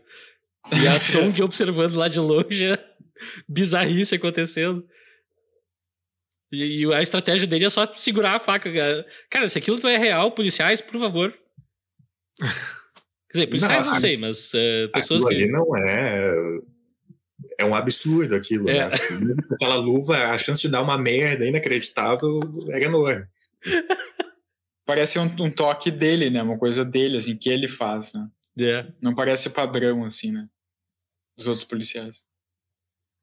De novo, é mais uma, mais uma série que poderia sair desse filme que eu veria. Esse cara faz- tendo cenas de ação assim, muito bom. No Eu Vi o Diabo tem uma cena que o cara segura a faca também, mas ali ele tá segurando com a mão e corta É. a mão. Corta mesmo. Ah, Aquele é fodão. Não, aquele ali, ali é um, é um super-herói, né? Mas o é um coreano ali. Não, eu- não tem essa de luvinha. A perseguição, Não, do, mas ali, né? a perseguição do telhado também acho muito boa. É muito boa aquela perseguição.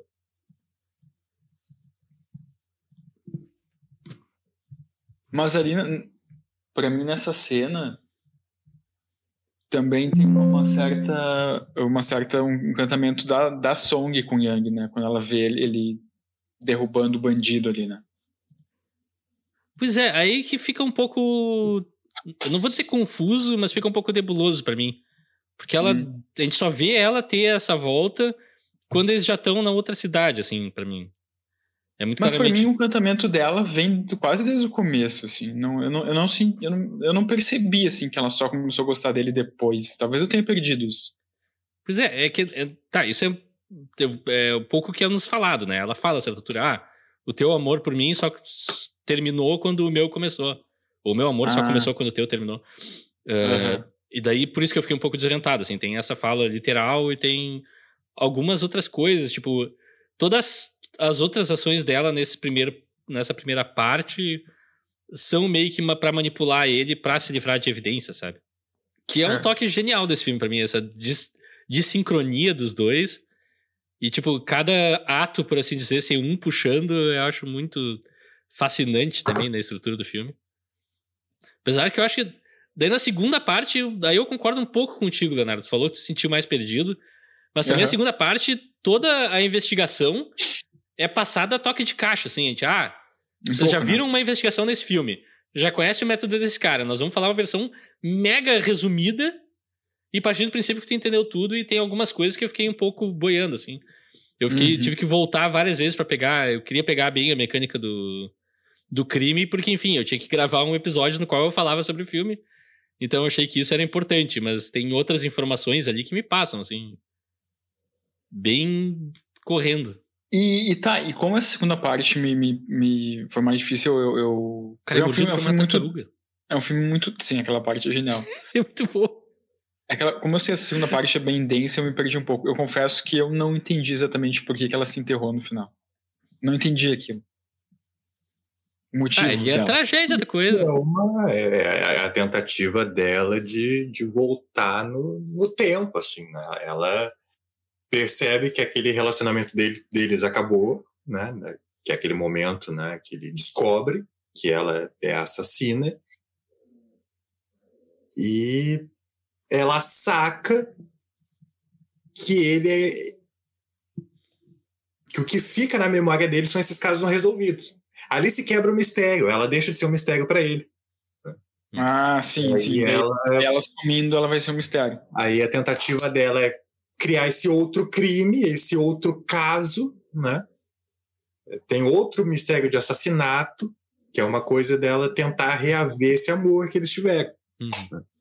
E aí ela percebe, bom, a única ch- chance de eu continuar na memória dele, né? De eu, continu... é. eu virar o caso na parede dele ali, né? Eu morrer de uma maneira que ele nunca venha descobrir o que, que aconteceu.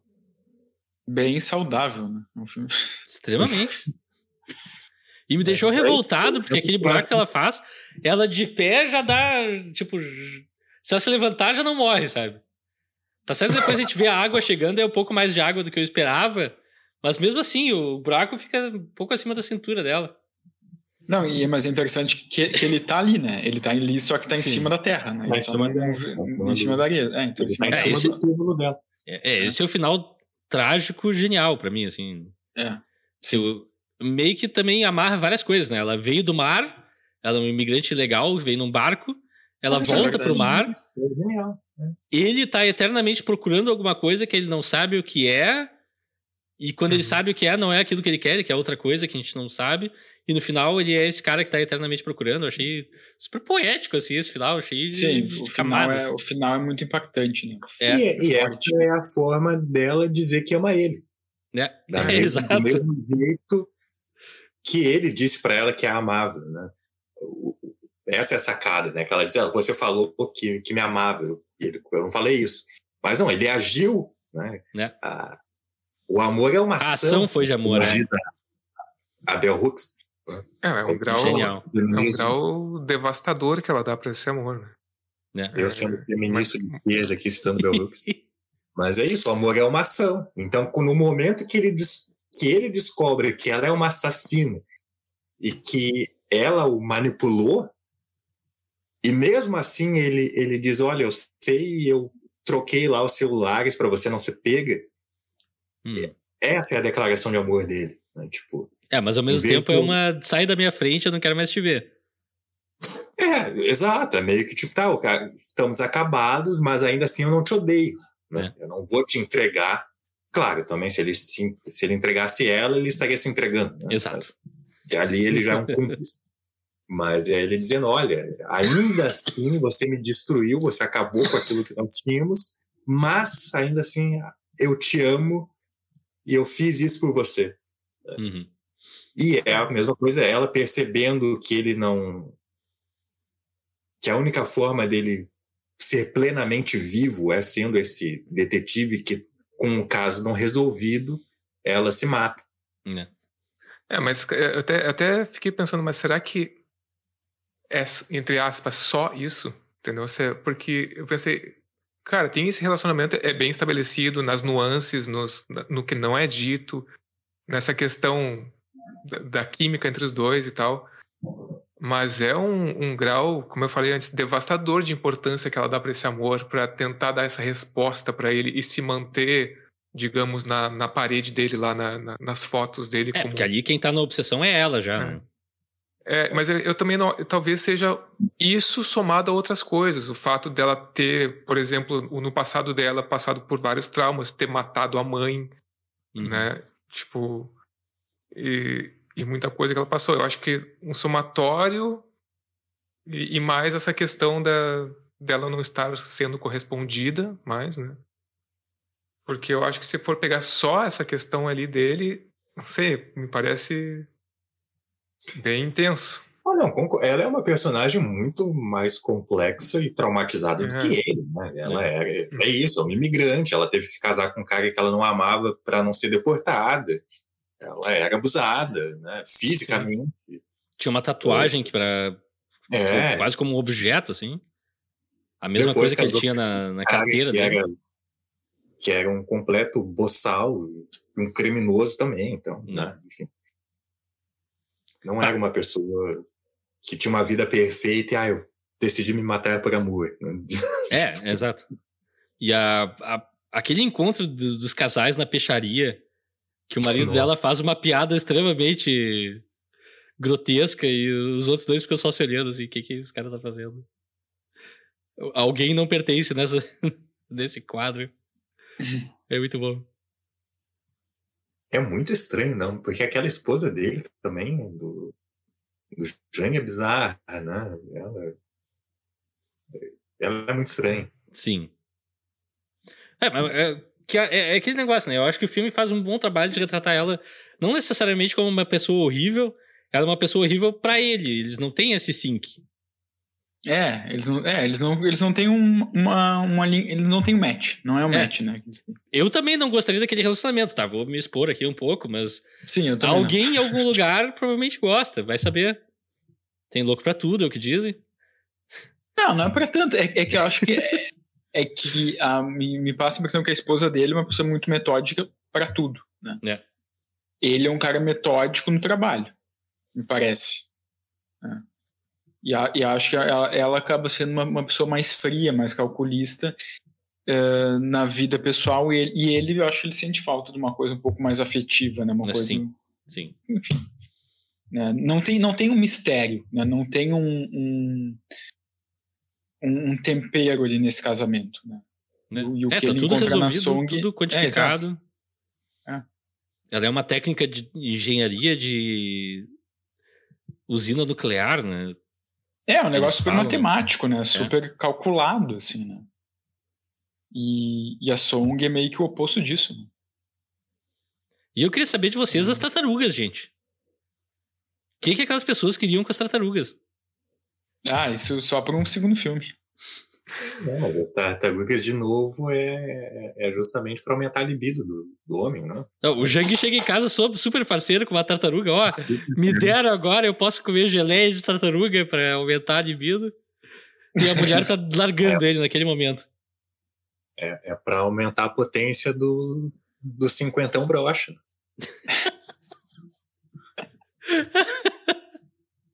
Ah, não sabia. O filme fala sobre isso? O não filme fala isso. Fala, que, que a, a, uma, mulher dele tem fala. uma receita ali com. Geleia de tartaruga. Geleia de tartaruga que aumenta o, a libido. Ah.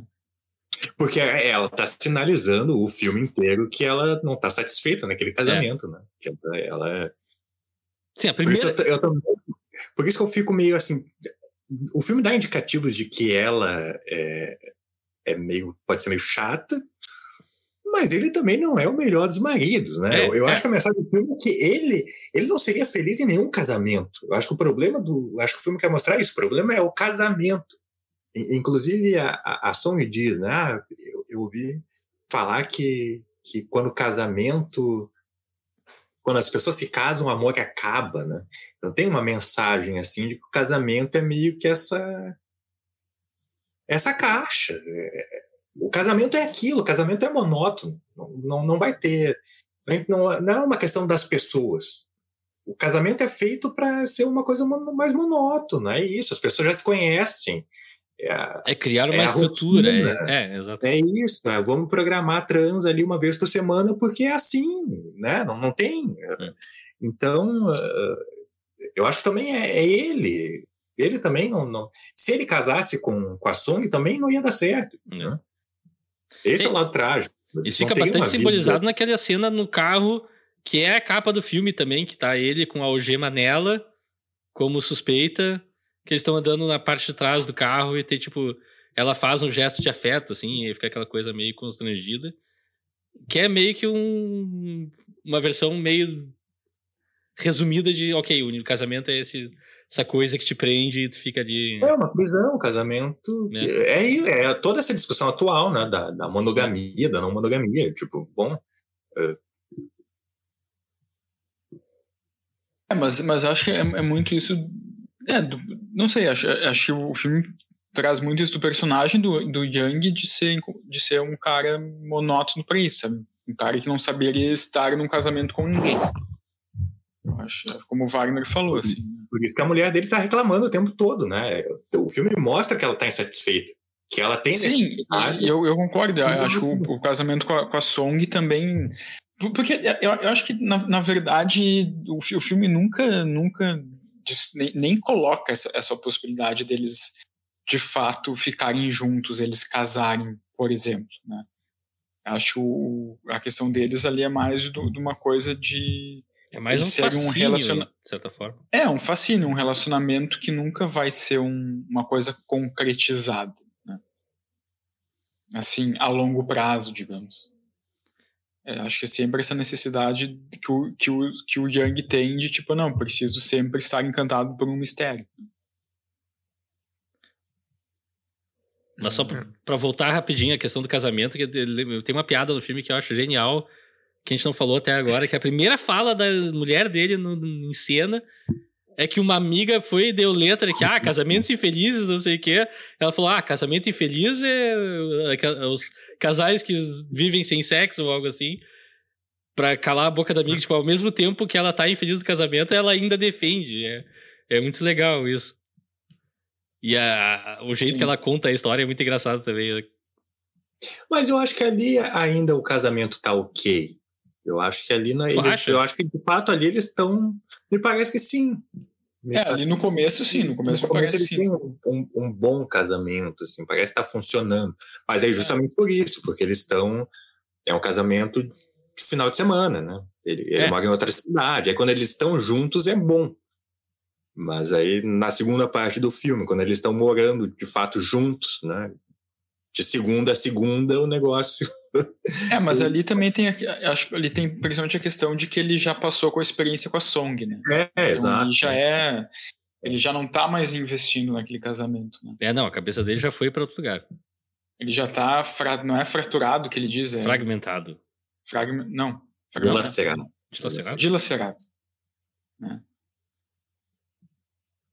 Um, é. é. Era, paz. E vocês eh, dão alguma, algum mérito para a leitura possível de que ela não está naquele buraco no final do filme? Não. não que ela faz tá... tudo e some? Não. O Rafael adora inventar cenas, né? É, o Rafael. Tem uma cena que, que ela sai daquele buraco e sai correndo. É. Não. Mas... Ela sai do buraco e vai para o mar e se afoga. No mar, né? Tem não uma cena dela matando o cara? Não tem. A gente vê só a conjectura do cara. Olha só. Conject... Exatamente, conjecturas. Conjecturas. Mas a gente vê uma conjectura. Ah, mas tu pode conjecturar se ela morreu ou não. No final. Ah. Não, né? Não, não dá nenhuma. ela se enterrou embaixo da areia com um monte de água, mas ela pode ela estar viva. Tá viva, ela tá com um canudinho ali. Se ela levantasse, ela, ela tava viva agora. Mas não Se é, Rafael, de pé, ela... trás, com a maré, a areia cai em cima dela. Não, é muito poético que se, ela morre ali. Se eu quiser acreditar claro. nisso, eu acredito, tá? Assim como tem gente que acredita que não existe uma tal cena de Birdman. é, o Rafael tem, vem com, com essa tradição desde o. Não, a cena Birdman, existe, né? só que, eu, enfim, ouçam um episódio de Birdman que tem uma constatação genial de Rafael Coelho lá. Mas enfim, acho mais que. Mais uma, mais uma. Tá chegando, então, se encaminha, a gente tá falando do fim e tudo mais. Se alguém tem algo a declarar a sobre declarar. Uh, decisão de partir. Ah, qual a interpretação do título de vocês? Qual é a decisão de partir nesse filme? Eu pois fiz. é. é. É, é o final e a, e a mãe dela também, né? Tem várias decisões de partir nesse filme, né? É, acho que tem várias. É. é. É estranho, né? Porque quando vocês falaram, ah, a gente vai, vai falar sobre um filme Decisão de Partir, eu pensei, tá, vai ser um drama. É, um também. drama familiar. Uhum. Vai ser um drama familiar sobre morte. Vai ser um filme de divórcio, assim. eu pensei. É, não, é um filme investigativo com, com onde um policial se apaixona por uma assassina. É. Oi? Mas ah, eu, eu acho que sim, acho que a decisão de partido principal é ali do. Quando, quando ela se mata no final, mas acho que tem outras, né? Como o Alexandre falou, tem a da mãe dela que decide partir. Mas... Tem a decisão do casal partindo de cidade. É, tem a decisão dele de. É. Tem a decisão assim, dela de né? partir para trás do cara. Não, mas eu, eu acho o, o que eu ia falar, o que eu, que eu me dei conta no começo do filme, é, é, eu acho interessante também como o filme meio que faz um paralelo, né? Entre, porque isso que eu pensei ontem assistindo o filme, como, como a gente vem assistindo filmes de perseguição, né? É verdade. Tipo, é sempre uma pessoa o Mad Max, o Mad Max, o Rápido e Mortal. Rápido, não, Rápido Mortal. É, o Rápido é. Mortal. Não é uma perseguição um... corrida, mas é uma perseguição. Ela não, tá mas teve um outro antes. Antes do Mad Max. Ah, o... Eu vi o Diabo. Suspeito. Eu vi o Diabo. Eu, eu, vi o Dia... eu vi o Diabo Mad Max e agora é esse. para mim, o... também o Decisão de Partir é um pouco um filme de perseguição, né? Só que eu acho que faz muito esse paralelo, tipo, um detetive que persegue um assassino e é da mesma forma uma pessoa amada que persegue a pessoa que ele ama. Né? O Wagner já tá rindo. O Leonardo, o Leonardo nos bastidores. Qual é o filme mesmo? Vontade de partir. tipo, é só uma vontade, né? Eu só tô com uma vontade, uma cosquinha. Não, assim. uma decisão, é só uma vontade. Só uma vontade. Desejo de partir. E assim como Mad Max, Desejo. E assim como Mad Max, tem duas perseguições nesse filme. Uma pra ida, na primeira metade, e na segunda metade a outra pessoa partindo atrás da outra pessoa. É, é verdade, é verdade. Olha aí, é uma perseguição. muitos é uma paralelos. sobre perseguição. A gente tá fazendo gente uma tá falando boneca sobre- russa de, de De conteúdo. perseguições. É, é verdade. Não, mas é. Eu, Significa que eu acho que ele tá rapando o tacho do- da discussão, então vamos para as nossas eh, considerações finais, que é qual a atuação favorita de todo Não, qual a cena favorita de todo mundo, desculpa. a cena do, chu- do vamos- sushi no interrogatório. Eu ia começar porque eu Mas- já entreguei a minha, né? A minha é a, é a cena do SMR. Aliás, inscreva-se lá no Rossi ASMR, é um canal muito bom no YouTube. Ô, Rafael, controle, ô, Que Rafael, controle isso aí. Rafael. Não, não, Controle dá, isso aí, Rafael. não. Controle isso aí. Mas é, olha só. Não, é porque eu achei, eu achei bem interessante. Tem aquela a cena da, da, da Song fa- fazendo o Jang dormir, porque no filme fica explícito que ele tem um problema de insônia e ele tem, inclusive diz que ah, ele não conseguiu dormir porque eu respiro pela boca. E aí até dizem, ah, Ah, usa deu esse aparelho é. aqui. Tem uma cena dele dormindo com aquele aparelho. E ao mesmo tempo a, a, a Song consegue falar calmamente com ele. Até tem um pouco desse dessa questão erótica que o Vaguinha falou durante o episódio também, aí nessas interações deles. Mas ela tem essa, cena é tipo é um mini vídeo de ASMR dentro do filme. E ela tem todo aquele clima de, de acalmar ele. E depois que eles se Você é uma reencontram, ela diz. É. Você está livre. E daí ela começa a falar Dep- chinês, umas coisas pra reprogramar o cérebro dele. Depois que eles se reencontram, ela diz: Ah, a gente não se vê há um ano e pouco e desde lá tu não, do- tu não dorme direito, né? Eu posso apostar. É alguma coisa assim que ela fala pra ele. Uhum. Uhum.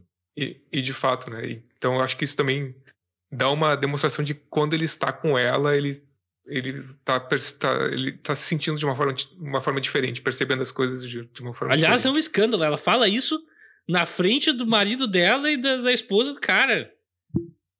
Tipo, pô, na, uma peixaria ainda. O pessoal acabou de botar o dedo em olho de peixe e agora tá ouvindo isso. Ah, é ali naquela cena. Aliás, aquela cena tem, tipo, parece que os dois estão conversando isso é um que escândalo. É um escândalo, Não, mas- imagina. a interação entre os dois me parece, nessa cena, é muito curioso, porque parece que os dois estão interagindo e os outros dois não estão ali. É, Sabe? Da forma que é feita essa. é uma conversa muito Hum. paralela dos outros dois. É essa. Mas a cena do, do da luva de metal É muito boa também. contra a faca eu gosto bastante. Eu também. quase botei essa. Mas daí. E a cena no, no telhado também entre o Jang e o carinha que ele tá perseguindo, eles começam a ter uma, uma conversa assim sobre Mas por que, que relacionamentos. mulheres ficam com caras assim?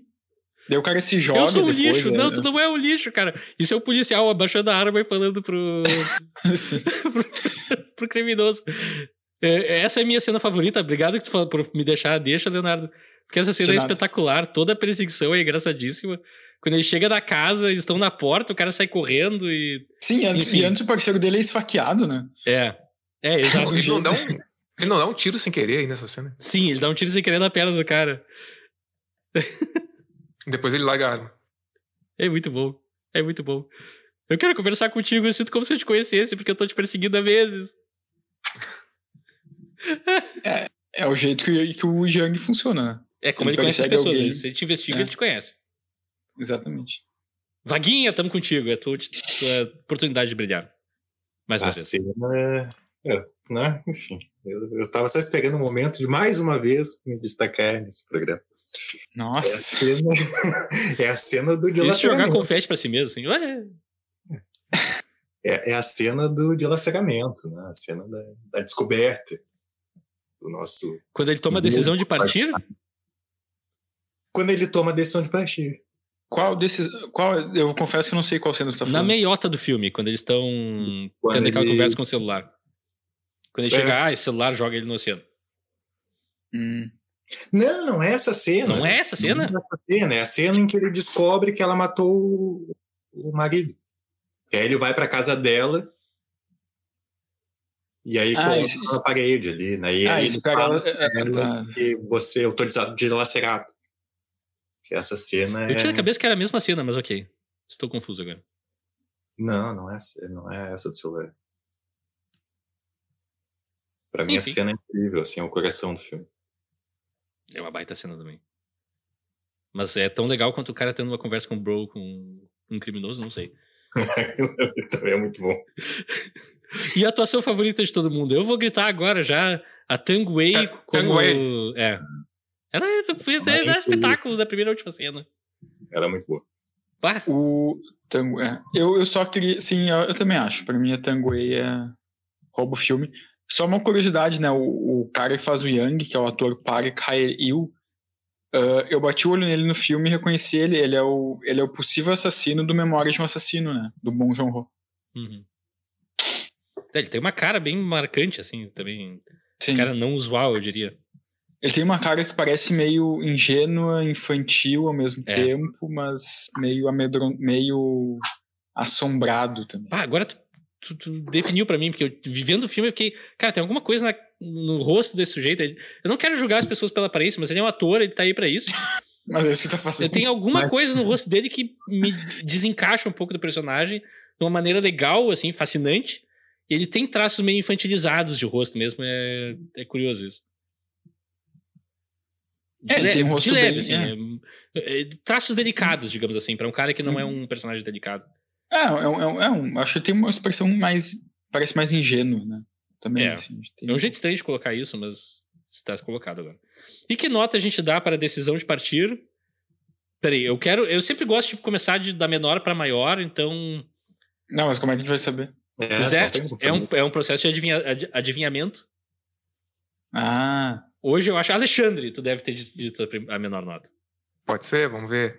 Ah, tá, eu tive essa questão com o filme que eu tenho, com, que eu já falei várias vezes, de perder alguns elementos, porque são muitos elementos. Mas ao mesmo tempo eu gosto muito da direção do Park Chan-wook, cara. Eu acho que ele consegue criar uma ambientação, trabalhar com, a, com uma decupagem que surpreende e principalmente criar essa, ah, essa, esse fascínio entre as personagens que funciona muito bem e nos mantém atento ao filme, atentos ao filme. Pra mim, então, acho que 7,5. Eu vou Olha dar aí. quatro. Não, tô brincando. Era, era só pra quebrar o O meu processo. coração parou agora. Não, eu, eu, eu vou dar a mesma nota que o Alexandre 7,5. Que isso, Não. gente. Desculpa, desculpa. É, é a mesma nota, eu pensei na mesma nota. Vaguinha, no salva da Eu mediocridade. dou, eu dou um sólido, um sólido 8,5. Cacete, eu vou me ausentar aqui então. Que eu vou ser ridicularizado a semana inteira depois de gravar esse episódio. Vai dar 10. Mas Não, eu vou dá- dá com tua a nota. felicidade de quem tomou a decisão de partir, que é é nota 10 esse filme, cara. Tem Justo, poucos- justíssimo. Talvez Rafael, tenha um pouco de informação demais, talvez. Talvez tenha algumas quebras de ritmo aqui e ali, talvez. Mas eu me envolvi com esse filme de uma maneira, assim, e, de novo, eu não paro de pensar nele e eu quero rever já. E isso, é, pra mim, é raríssimo, então... Quer dizer, pra quem Rafael, eu, como eu fico feliz com, com a tua felicidade, Rafael. Rafael, quando tá empolgado no filme, é uma coisa tão fofa de ver. Al- Alguém em algum lugar deve estar elaborando uma lista dos filmes que o Rafael deu nota 10. Esses filmes vão fazer assim um hall da fama bala. Eu bala. E é uma empolgação por um filme bom, né? Não é Detetive Pikachu, por exemplo. Então, Ah, mas aquele é bom também. Nossa. Mas eu não, não dei 10 pro Detetive Pikachu. Ele tem defeitos, mas é um bom filme. E que filme vocês recomendariam para quem assistiu Decisão de Partir? Eu vou começar abrindo os trabalhos porque esse filme me lembrou muito. Um filme que não parece ter absolutamente nada a ver. mas tem alguma coisa de tom e algumas temáticas meio criminosas, meio comédia com um Hum. tom meio dark, que funciona, que é o Pequeno Favor, com a Anna Kendrick e a Blake Lively. Que a Anna Ah, Kendrick é uma vlogger que quando a Blake Lively some, de repente, do nada, elas são amigas, ela começa a investigar e descobrir segredos uh, uh, escabrosos e o filme toma caminhos assim que tu não espera.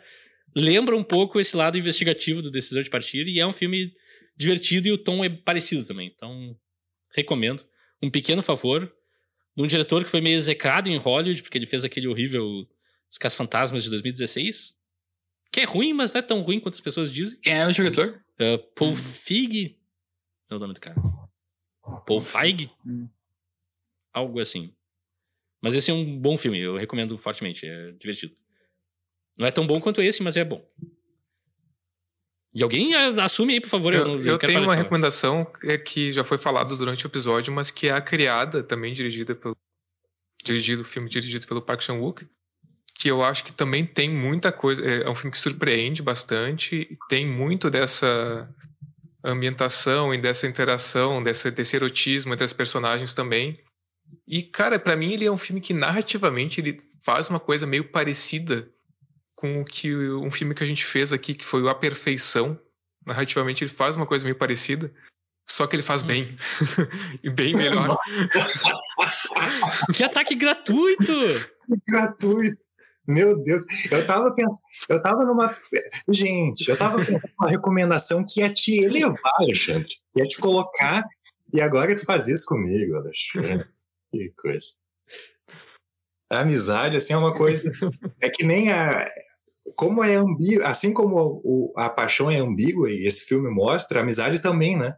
A gente pensa que é só amor e vem uma facada, assim, do nada. Pô, eu não, quis te atingir. Nada a ver. Ah, o Vaguinha tá se fazendo. tá- tá. Leonardo? Eu tô procurando. É, tô procurando aqui e já encontrei. Wagner, então. É, Ah, tá, então tá. Perdeu a vez. Vai, Wagner. É, eu vou falar, de, a gente, esse filme, a gente falou, né, desse erotismo sugestionado, essa coisa nas entrelinhas, e aí a minha recomendação vai nesse sentido, é Barbie. Mas, mas não por causa do filme que eu ainda não assisti. Não, só um pouquinho. Vamos a gente recomendar tá, coisas que a a- gente não viu ainda, beleza. Não, É, exato. A gente- a gente tá abrindo um precedente do podcast. Vamos... Não, eu- a minha próxima recomendação vai ser de um filme que não existe também. A gente pode começar por ele também. Mas é um filme que eu assisti a crítica de um certo canal de ASMR, de um certo participante desse podcast, e eu, eu, tenho, eu tenho que contar, eu, vi, eu não vi todo, eu vi o início. Eu não, vi, só um pouquinho. O, o cara vai recomendar um filme que ele não viu, um vídeo que ele viu só o começo. É, Meu tá, Deus, tá, tá Mas o só. início já me deixou. É um, é um episódio que quem está à frente é a senhora Bibiana, Bibiana Lima. E ela está, né? Ela está lá, posicionada, e a gente ouve, ouve a voz de um homem falando Hi, Barbie. e a resposta Hi, Ken. Eu fiquei, gente, uma, uma tensão ali, um jogo, né? Dessa figura que está fora de cena e a resposta da nossa Barbie Bibiana, ai, Ken, gente, que coisa! Eu acho que, isso não coisa. pode estar no podcast, eu tô nervoso agora. É um jabá, me desculpa, o, o Alexandre Não. colocou, né? Não, Já- o, o, o Vaguinha, o Vaguinha é uma, uma- é uma pessoa extraordinária. Ele criticou o Merchan, agora tá reforçando o Merchan, É? recomendando um filme que ele não viu, que ele só viu uma crítica de dois minutos. Pô, Pra daqui ver como eu, sou, como eu sou um amigo que, mesmo sendo atacado há um minuto atrás, eu tô lá. Eu não, não quis te atacar. Se vitimizando, Mas, se ali- vitimizando. aliás, a Bibi não está nesse episódio, mas ela mandou beijos pra todo mundo. Ela tá em retiro espiritual. Ah, É bom de vez em quando. Ainda mais depois de ver o decisão de partida, eu também preciso me retirar um pouco. A minha recomendação é um filme que eu vi em 2018, que foi uma grata surpresa. Um filme chamado. Em português agora eu não me lembro como é que é. Em Ah, inglês, do filme. inglês, em inglês é Come, Come and Find Me, com Aaron Paul e a Annabelle Wallis, um, que eles são um casal e ela some de repente. E o Aaron Paul decide procurar por ela, porque não, não tem ideia de onde ela tá. Passei por aqui. Ele- Passei por aqui? Ou, não, desculpa, vida dupla, É, o, é, em português o título é péssimo. É uma É. diferença, né? de 2016. Mas ele, ele descobre que a ex-namorada dele, ou a namorada dele, é tipo uma espiã. Ou uma agente infiltrada. Tipo, só que o filme, ele é, é muito fo- focado na investigação, mas é um filme que, ao mesmo tempo, ele tem muito esse drama da perda, né? Ele não é tipo um filme de ação. É um cara procurando a namorada que sumiu, mas é um filme de... Tem elementos policiais, mas é um filme muito sobre a perda. Então ele mistura muito bem esses gêneros e me lembrou um pouco o Decisão de Partir. Massa. É isso. E não sei, Alexandre, a gente quer revelar o próximo episódio, o que, é que vai ser, ou guardamos Sim. segredo? Não, não só o próximo episódio, né? Mas todo. Ah, é verdade. Mês que vem nós vamos entrar no mês temático. Pra quem nos ouve aqui, sabe que de vez em quando a gente faz isso. Filmes que não, que não assistimos. A gente vai comentar filmes que a gente não assistiu. Vai começar com Wagner. Não, o mês temático da, da, da vez, que vai ser agosto. Nós estamos entrando em agosto, um mês que geralmente não acontece nada, então nós aqui no podcast vamos fazer acontecer alguma coisa. Que é, vamos, eh, como é que eu vou dizer, trazer para o Spotlight alguns filmes nacionais que talvez sejam poucos falados, ou pelo menos a gente tem essa meia-culpa a fazer, que a gente não trouxe muitos filmes nacionais para cá até agora. Então, meio que vai ser uma tentativa de retratação. E Alexandre, tu como. Reparação. eh, Cara, é, assim, eu vou. Vamos deixar assim no, no ar, no por suspense. Vamos deixar no Beleza. ar. É o que eu posso dizer pro pessoal que semana que vem eh, a gente vai estar de volta com a nossa turma para assim, reforçar os nossos laços de amizade aqui. Ai, gente. Você pode nos seguir nas mídias sociais, Instagram, YouTube, e arroba eu quero ver o filme. Se quiser nos deixar perguntas, tipo, cadê o filme lá? Seja bem-vindo. a gente se diverte. Você pode nos mandar um e-mail também, se quiser perguntar cadê o filme, para eu quero ver o filme, arroba gmail.com. Você também pode nos encontrar, os podcasts são encontrados mesmo, me- menos no Stitcher, que tá saindo do ar, tá? Se tu ouve podcast no Stitcher agora, pelo amor de Deus, vai ouvir em outro lugar. Você ouve podcast no Stitch. Eu acho que não, mas tá saindo do ar, eu tô me sentindo a Nem- obrigação. eu nem sei o que é Sti- Stitcher. O que Eu que é também Stitcher? não. não sei. Eu só sei que a gente tá lá. Mas vai deixar A de tá existir. lá? Sim. Por isso que eu tô falando, ó, os nossos ouvintes do Stitcher devem ser milhares que migrem pra outras plataformas. eh, Mas as pessoas podem colocar a gente em plataforma sem perguntar, tipo, podem colocar nos Stitcher sem a gente deixar. Não, a gente tem que botar manualmente. Ah, então a gente não tá lá. Tá sim, porque eu botei. Todas as plataformas Tá possíveis bom. eu botei a gente. Meu Deus do céu, que confusão. Tá, então explica, né? Rafael? Mas- Tu falou que tu não sabia se a gente tava lá, então a gente tá lá. não, eu falei que eu sei que a gente tá lá. Eu não sei quanto tempo vai estar no ar ainda. Ah, que o serviço tá, saindo bom. do ar. Entendi, entendi. Pô, Leonardo, se- segue as, as tartarugas. Mas enfim, acho que a gente chega até o fim agora. Nós vamos tomar a nossa decisão de Mas elas partir. vão me morder no dedo, Rafael.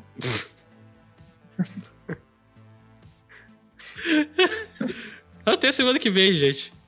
É com isso que eu tenho que lidar. É sobre isso. Tá tudo É sobre Depois, quando mandam mensagem dizendo menos conversa, a gente quer saber o filme, vocês devem reclamar. Não, depois as pessoas comentam no YouTube, só tem imbecil conversando aí. e a gente quer discordar, né? Isso foi, gente- isso foi antes de eu entrar. E eu acho que eu concordo. Mas...